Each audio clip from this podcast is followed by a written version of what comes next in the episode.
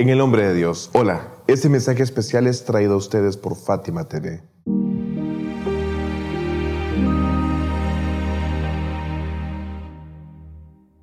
Damos continuidad a la serie Conociendo la Verdad, la cual es una clase en la que examinamos a profundidad la filosofía y las razones del levantamiento del el imam al-Hussein. En el video anterior hablábamos de la diferencia entre Muawiyah y su hijo Yazid. Luego de que la muerte de su padre, éste tomase el poder.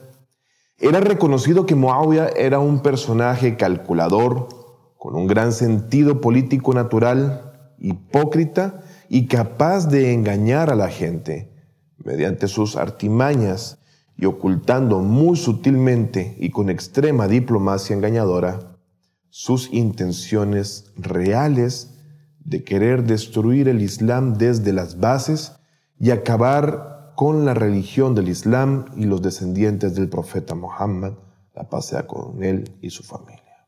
A diferencia de Yazid, quien no tenía esa suspicacia y en cambio, abiertamente y en especial mediante sus poemas, negaba la revelación y se comportaba como alguien sin fe.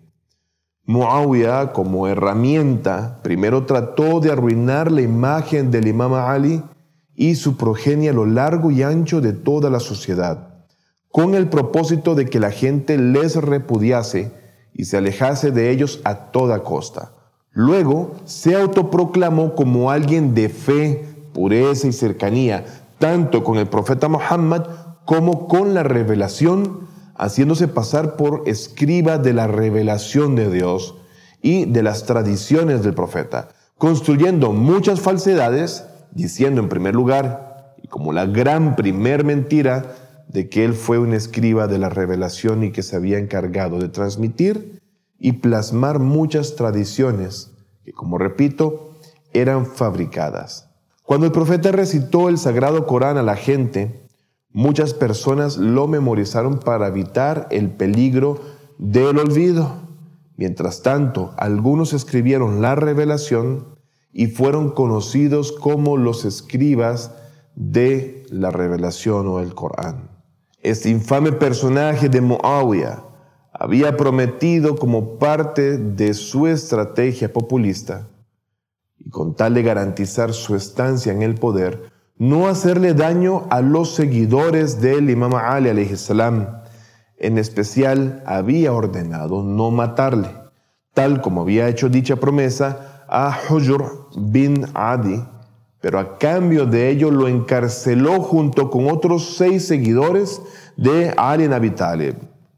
Pero seguido una vez los tuvo en cautiverio, ordenó se les enterrara vivos, rompiendo así con sus compromisos y desviando la atención y escrutinio público con otras acciones falsas e hipócritas.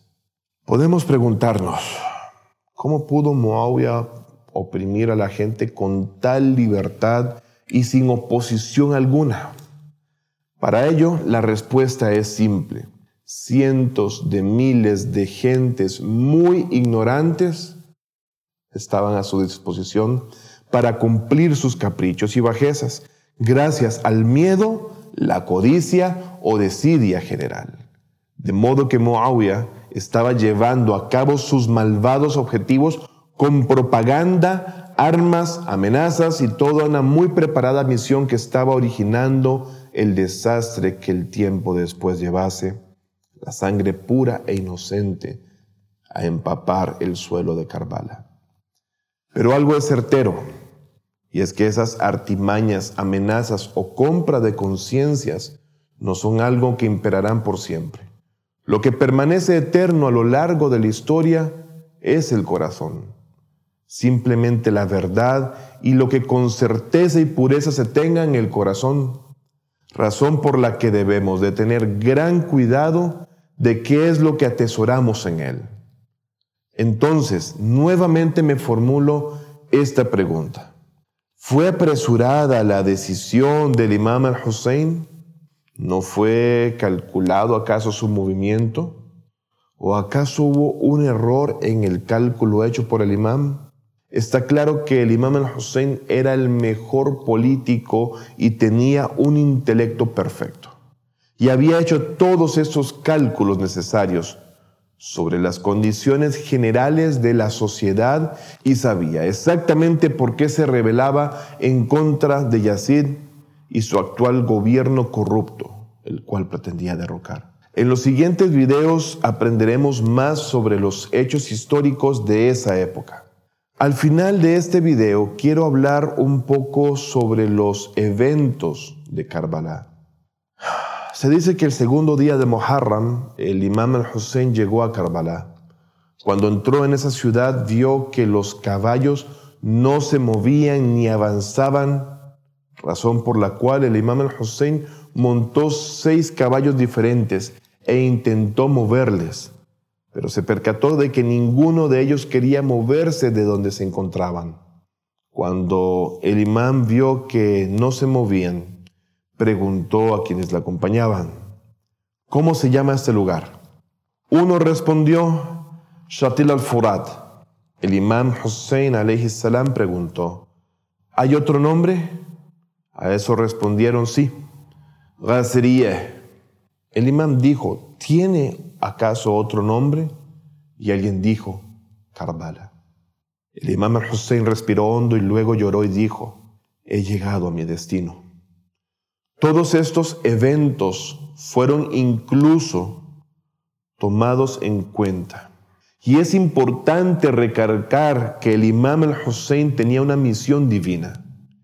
Mientras el imam estaba llorando, dijo, esta es la tierra de Karb y Balá, es decir, la tierra del dolor, la calamidad y la tristeza. Luego empezó a decir estas frases.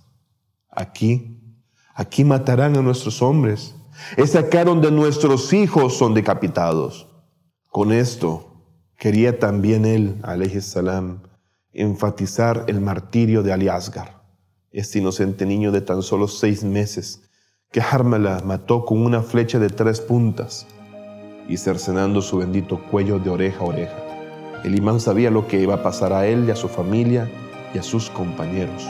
Esta fue una misión divina para preservar el Islam. La paz sea contigo, Abba Abdullah. Dios te bendiga y hasta el próximo video. Fátima TV. Saberes que iluminan el alma. Síguenos en youtube.com slash Fátima o en nuestro sitio web fatimatv.es.